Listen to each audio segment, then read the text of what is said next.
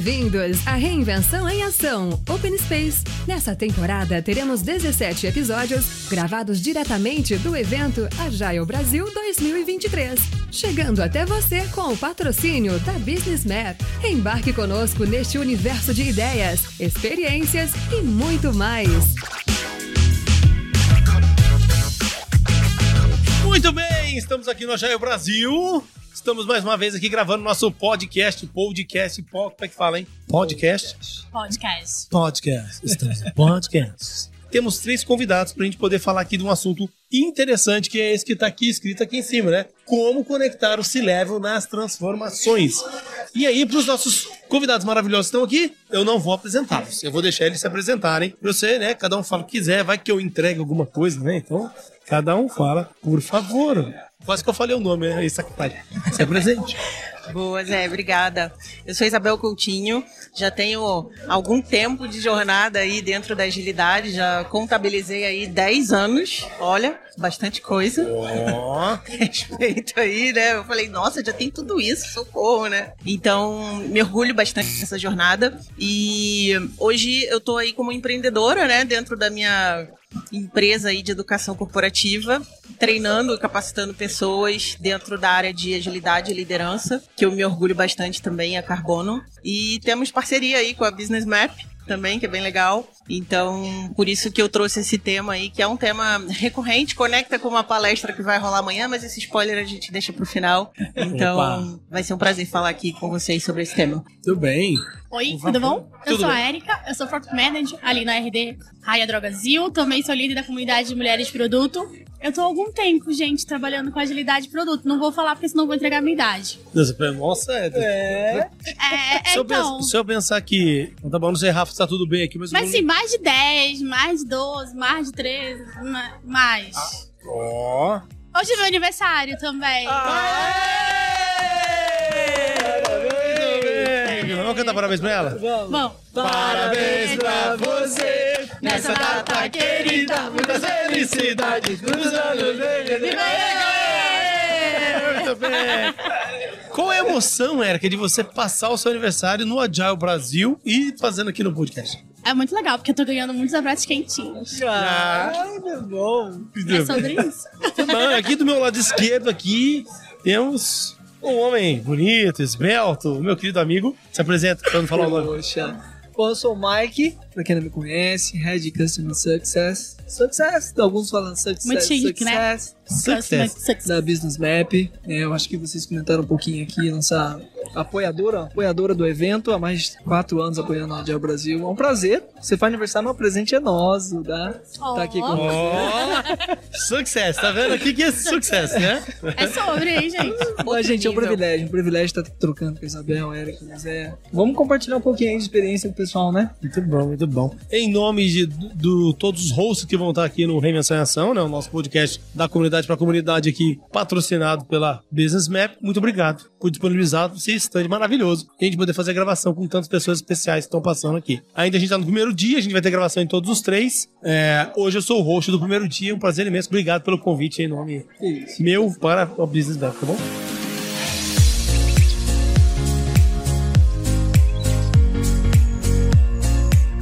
Bom, vamos lá, vamos falar sobre. Bom, se levam, né? Esses termos em inglês que a gente usa, famoso diretor de empresa, mas a gente gosta de falar C-Level. Primeira coisa, por que vocês trouxeram esse assunto pra, pra cá? Qual foi a dor que vocês tiveram? Pra vocês, pô, vamos falar sobre esse negócio lá no podcast. E, vocês falaram, tem aí um spoiler, talvez, da palestra de vocês aqui no Agile Brasil. Que, que, qual foi o trigger em cada uma de vocês? Na verdade, amanhã, né, eu vou estar palestrando com a Luciana, né, que é uma parceira minha aí de longa data. A gente vai estar falando sobre flight levels no nível 3. E aí, a nossa palestra, ela conecta muito com essa questão, né, do, do C-level, como que a gente traz o C-level ali para a transformação, qual é a importância da participação dessas pessoas executivas dentro ali desse momento, né. Então, a gente tava, curiosamente, conversando sobre isso, por isso até né, que eu puxei a Erika, eu falei assim, pô, vamos lá participar do, do podcast, porque é muito difícil, né? Às vezes a gente conectar o, o C-level, né? A pessoa executiva, a pessoa diretora. No dia a dia. Por quê? A gente tem duas grandes dores aí, né? A primeira dor é a pessoa tá muito focado em resultado, né? Vamos falar a verdade, né? Quer ver o dinheiro, quer ver ali o, o resultado acontecendo. E por outro lado, a gente tem os times ali, o nível mais operacional, que quer fazer a transformação, que quer ver tudo acontecendo, que quer fazer todas as práticas possíveis e imagináveis, e às vezes essas, esses dois mundos acabam não se conectando. Nem sempre o que a gente consegue patrocinar é o que a gente consegue né, executar quando a gente está falando num nível um pouco mais operacional. E nem sempre a pessoa executiva ela vai ter a visão de que tudo que às vezes precisa acontecer é necessário. E ela só consegue ter essa visão quando ela vira uma parceira ali né, de, de negócio, ela vira uma parceira na transformação. Então, enquanto ela não vem pro seu nível, né, e, e o Flight Levels ele traz muito isso, né, enquanto ela não desce ali no nível para entender o que precisa acontecer ou o que tá acontecendo de fato, que resultados de fato a gente tá entregando, ele não entende. Então ele fala assim: "Ah, tá bom, faz aí o que você quiser", né? Então fica muito desconectado.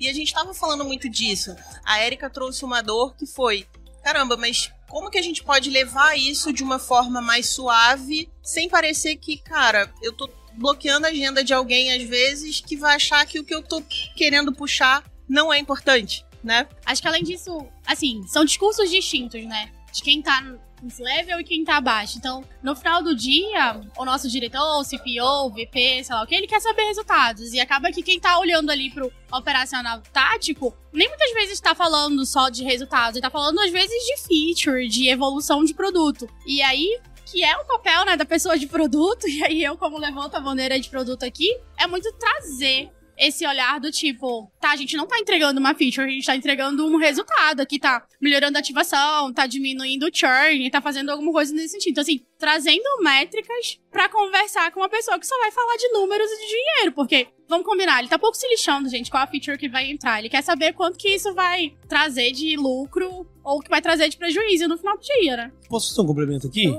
Eu acho que isso não é um ponto só do C-Level, sabia?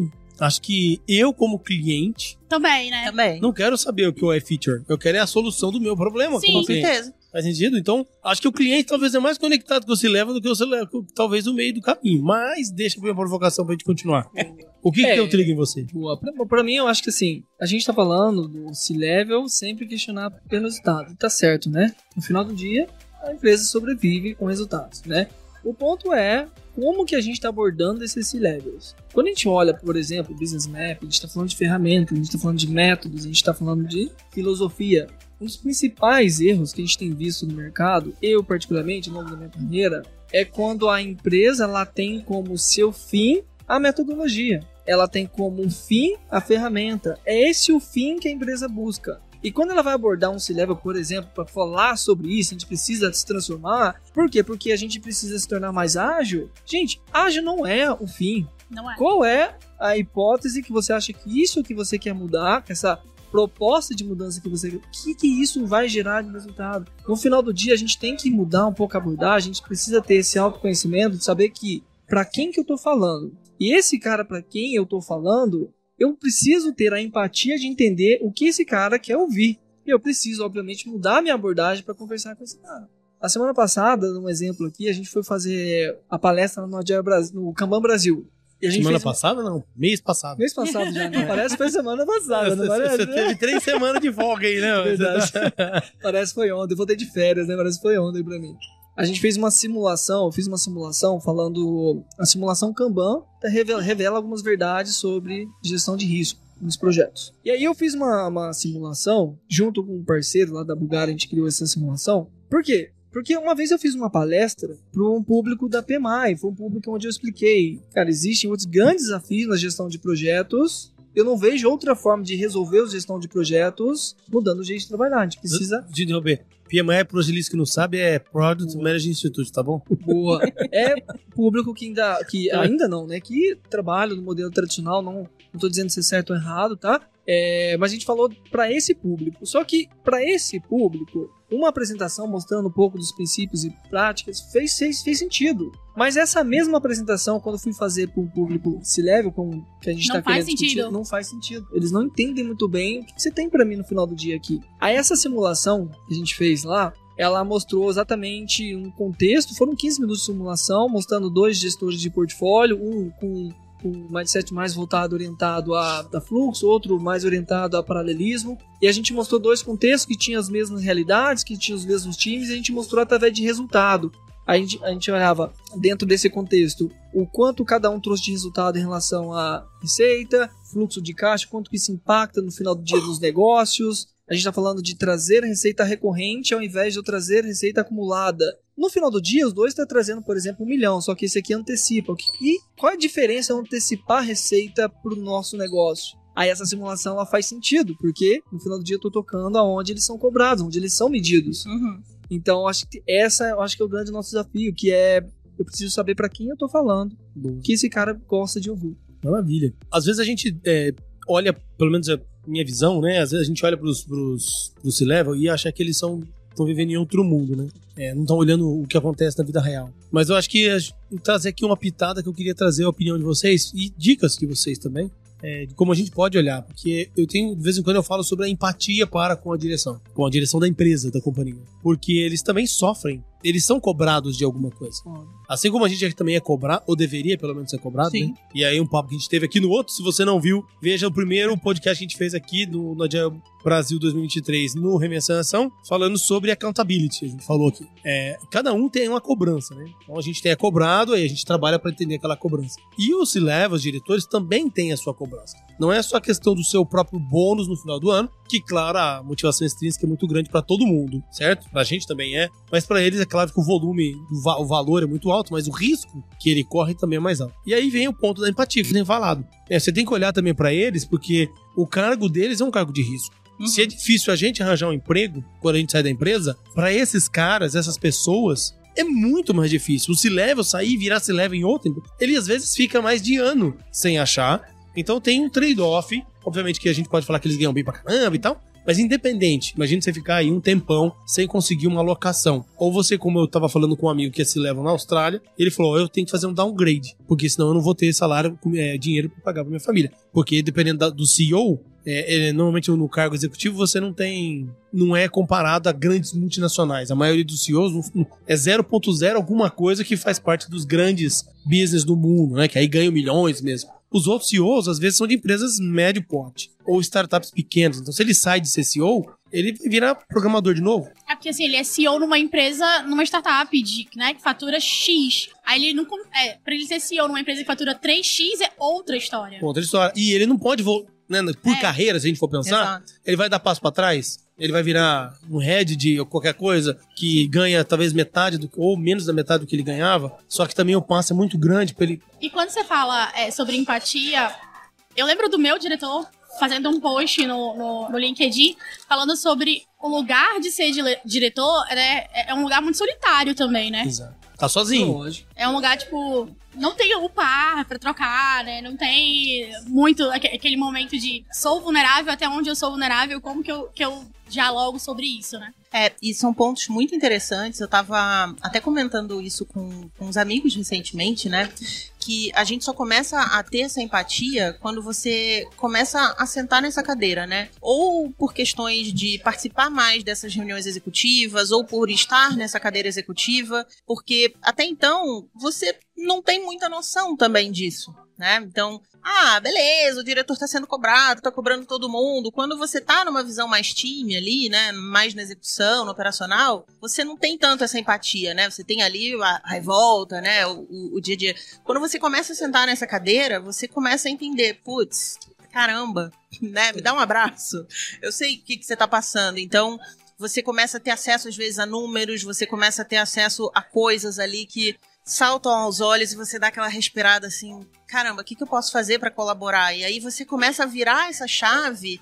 E eu entendo, você até comentou, né? Ah, eu queria ouvir um pouco de vocês, alguns insights e tudo. Você começa a virar uma chavinha de ser uma pessoa, de energizar outras pessoas dentro do seu campo de transformação. Isso conecta muito até com o tema, né? De como trazer né, a, a diretoria para as grandes transformações, de levar isso também para as pessoas pares, para liderança intermediária, também para os times e falar, né, quando tiver rolando esse tipo de revolta dentro dos times, caramba, poxa, diretoria, gente, os diretores são cobrados também. Vamos ter mais empatia, né, como o Zé bem trouxe. Vamos ter empatia, a pessoa tá sendo cobrada por um resultado, às vezes o resultado não tá tão bacana, ou então não tem resultado. né? Muitas startups passam por isso, né? De estar no negativo, de estar correndo atrás disso. Como que a gente pode colaborar para que, né, isso seja mudado? Como que o nosso trabalho pode gerar ali algum resultado diferente disso? Como que a gente pode construir isso junto? Tem uma coisa lá no trabalho que a gente usa e eu acho que funciona muito, pelo que você está falando do como que a gente pode fazer isso, né? Transparência. É claro e evidente que ele não vai abrir numa reunião de all hands ali todas as estratégias que tá dentro do, do board, mas assim, o máximo que ele puder ser transparente com todas as pessoas que estão dentro, né, do capítulo dele, daquela vertical ali, Acho que é a forma que acaba que a gente começa a se conectar. Então, ele tá sendo transparente comigo o suficiente para que eu é, entenda para onde que a gente vai olhar, para onde que a gente deve olhar, né? É, é, eu acho que esse é o, é o ponto-chave, sabe? É a transparência. Porque se você não tem, né, um C-level que é um tanto quanto transparente com você, você fica ali, cego. Eu compartilho um pouco do que a Erika falou e também da Isa, é o seguinte: isso tem que ser uma prioridade da empresa. Não é muitas vezes, poxa, ninguém liga porque eu tô falando, ninguém liga porque eu tô querendo fazer. Gente, isso é, tem que ser uma prioridade da empresa. Então, por exemplo, a gente tá compartilhando algumas boas práticas aqui, né? Compartilhar, como você falou, cara, isso precisa ser um som de todo mundo. Então, compartilha essa ideia, cria ali uma, uma rede de para todo mundo se ajudar. No final do dia tem que ter um sponsor para isso. Eu, no, uma vez eu contei uma. Eu dei um exemplo, né? Eu cresci sou como um bom mineiro, eu cresci ouvindo de que o mineiro precisa comer pelas beiradas. O mineiro precisa comendo pelas beiradas. Cara, obviamente não vai conseguir mudar o mundo, mas vai comendo pelas beiradas. Mas, gente, quando a gente tá falando de transformação digital, a gente tá falando, por exemplo, de projetos de melhoria contínua, e principalmente em ambientes corporativos, não dá para comer pelas beiradas. Você precisa ter um apoio, você precisa ter um sponsor. Porque às vezes, isso já, já, já aconteceu isso comigo. Criei um projeto, uma grande empresa, uma multinacional numa época, comendo pelas beiradas, que eu tinha nosso time aqui. Projeto que gerou um puta resultado, era um projeto de criação de modelo de melhoria contínua que não existia, era um Kaizen, onde as pessoas pudessem lá colocar suas ideias e gerou um baita resultado, crescimento de novas ideias, ideias que viraram projetos. Só que, por exemplo, o diretor na época lá, ele ficou sabendo isso através de outra pessoa que estava tendo isso. E quando ele percebeu que a equipe dele estava dedicando tempo para algo que não era prioridade dele, embora estava gerando um resultado positivo, caiu por terra. Caiu por terra. E não só caiu por terra, ele ficou ruim para mim. Por quê? Porque eu não estava sendo pago, não era esperado naquele momento eu fazendo aquilo. Embora gerou um resultado positivo, não era a prioridade dele. Vocês não estavam alinhados. Exato. Entendeu? É porque também existe né, numa empresa, e já indo pro encerramento, infelizmente, legal. aqui no papo, porque, pô, já, dá, já deram 10. Agora. Começou agora. Mas assim, é muito legal, porque, é, voltando então aqui, né? O ponto é que aí que eu acho que entra, que é fazer o alinhamento com a transformação. Por quê? Porque todo mundo tá fazendo uma colocando o Kanban, o Scrum, sei lá mais o que está sendo feito, implementando ferramentas, às vezes, muitas vezes, é, e não está olhando que tudo que a gente faz está tá conectado lá com a estratégia. Esse é o exemplo, por mais que o, o benefício foi dado, esse é um exemplo bom, não ruim, mas bom, do que a gente faz e gera resultado para a companhia. Mas eu vejo que a maioria das vezes não é isso que acontece. É o contrário. Aí a direção, a estratégia da empresa está para um lado, as pessoas estão fazendo alguma coisa, nem sabem e tá dando ruim. E aí o que é? A gente tá trabalhando em coisas que não tá ligado com a estratégia, que não tá ligado com, o objetivo, que não tá ligado para onde a empresa tá indo. E como a gente tem que prestar atenção, porque mesmo no seu caso, para mim é um exemplo maravilhoso. A primeira vez que eu escuto, Mike, independente se você estiver fazendo um resultado bom, se ele não estiver conectado com o que a estratégia deseja, aí o diretor, na teoria aqui, deveria saber o que era a estratégia da companhia. Ele teve a falha de não comunicar, obviamente. Exato. Mas se não estiver conectado, independente se é bom ou ruim, o seu trabalho não vai ser valorizado. E o resultado também não vai chegar. E é frustrante. É frustrante. Pior de todo, é, né? Porque Eu fico imaginando você. É, você espera um feedback, você espera um reconhecimento. Achou que ia ganhar bônus. Achou Exato. que ia ganhar bônus, ser promovido. Só que não. Exato. Só que não. Só que não. E isso era até um papo que a gente também tava tendo aqui no corredor. Eu até falei isso com a Erika. Eu falei assim, cara, se você tá criando algo bacana e tudo mais, e só às vezes o seu líder sabe disso, só o seu time sabe disso, desculpa, você não tá gerando valor pra empresa. Exato. Porque não está conectado com outras áreas, não está conectado com a estratégia. Tem que estar tá tudo no mesmo caminho. Ou, e aí, no caso dele, você tá gerando valor, mas não era o valor que era pra ser gerado nesse momento. Exatamente. E aí tem um problema ainda, aí a gente pode entender político lá em cima, que você pode estar tá gerando resultado para outra diretoria, e aí a minha diretoria, que você é meu, né? Eu tô sendo prejudicado que na hora que eu vou apresentar, não mexeu os ponteiros da nossa área, da nossa unidade de negócio. E isso é prejudicial para você mesmo, né? Porque no final, ó, a tua área não entregou. Pô, mas eu fiz, ah, mas isso aí é um resultado para outra área. E, e Zé, tudo isso a escola não ensina. Não ensina. Não ensina. Tem outra coisa. Às vezes tá conectado, mas não, não é ele que é o dono. Também. Também É, vai dar ruim. Porque eu fiquei sabendo, tempos depois, que esse mesmo projeto foi aplicado, só que como ele como dono, e foi pra frente. Olha aí. olha. Isso a escola não ensina. Ensina, que são as, as- relações de poder que numa Sim. transformação É. o, existe e a gente tem que prestar atenção nisso, que é uma das coisas que a gente fala, você tocou no Flight Levels, Sim. e aí então eu vou trazer aqui já que você tocou, que é conhecer a estrutura operacional da empresa. Exato. Como as, as coisas realmente operam, acontecem, os caminhos verdadeiros, e não só na sua estrutura organizacional. Que é caminhos normalmente secretos, ou a gente não conhece, não vê, né? Exato. Esse é o ponto. A gente tem que observar o cenário né, organizacional que a gente tá. Porque ele, ele pode ter algumas nuances que não estão à vistas.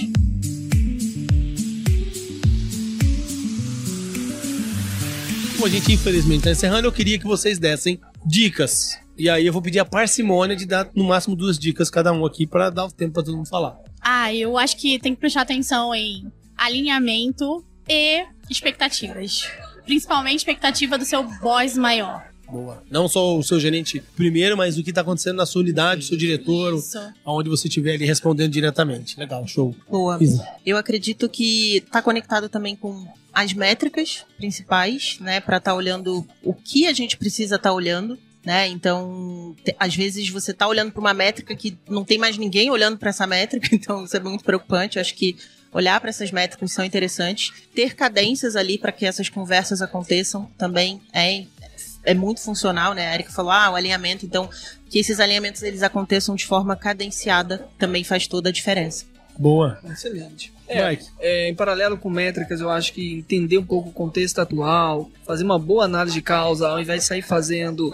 Poxa, a, a- a tendência é que a gente já saia com o plano de ação antes de analisar a causa. Toma cuidado, acho que agilidade é totalmente diferente de comando e, controle, mas a palavra é tentativa e erro. Não, não, não vamos nesse caminho, tentativa e erro. Acho que a análise de causa é o grande, é, acho que a parte mais importante de qualquer projeto de melhoria. Legal, gostei. Na verdade, é. tá- Deixa eu ver se eu entendi o que você falou. É meu entendimento. É a gente errar, mas em ambiente controlado. Que não é aquele erro que é, erra.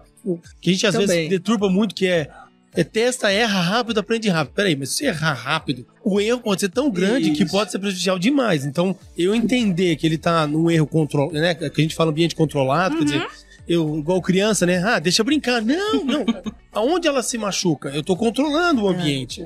Esse você tá também adicionando aí na sua Isso, frase. Mas isso? além disso é o seguinte, não é a questão de sair fazendo qualquer coisa, qualquer ideia.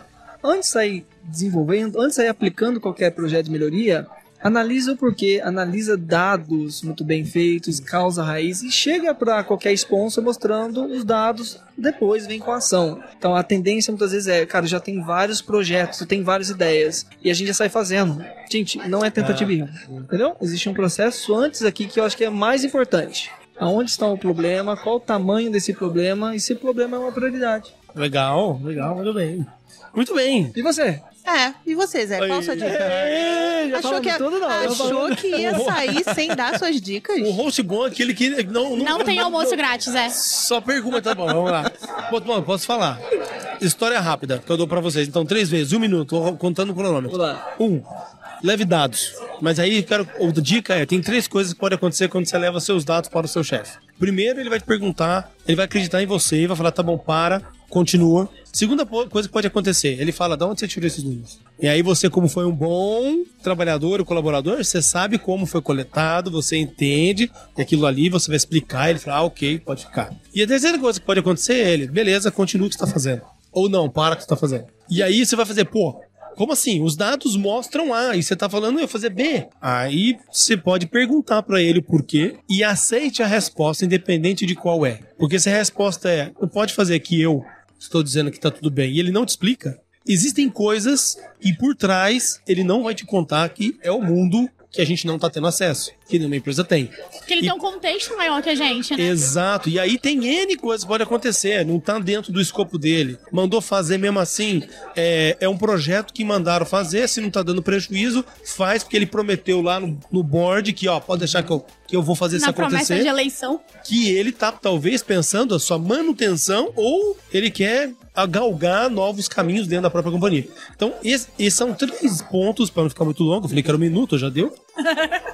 Dicas para você que tá aqui ouvindo a gente poder entender quando a gente conecta as coisas, mesmo com dados, com o C-Level, o que pode acontecer contigo. E se você não ficar satisfeito com a resposta, você tem ainda a oportunidade de procurar outro lugar se você não quiser ficar. É é Não, e os teus três pontos, eles super conectam com o que a gente tava falando, né? Sobre métricas, sobre alinhamento, sobre entender expectativas do seu gestor, do seu boss maior. Porque assim, ele tá te dando a direção. Maravilha. E aí, como você quer? Você quer ir pra aquela direção ou não? A porta da rua vai ser sempre. Se você está insatisfeito em trabalhar ali, não confia na Exato. sua liderança, é a sua opção. Legal? Vocês querem passar o contato de vocês pra gente poder encerrar? Érica Oliveira no LinkedIn, é só me procurar.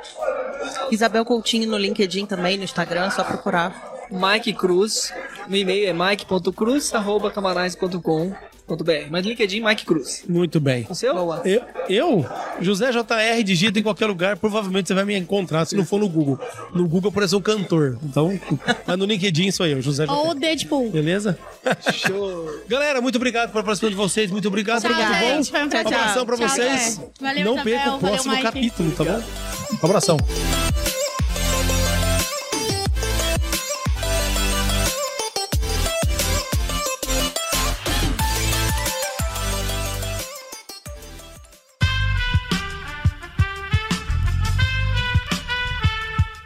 Podcast foi editado por Aerolitos Edição Inteligente.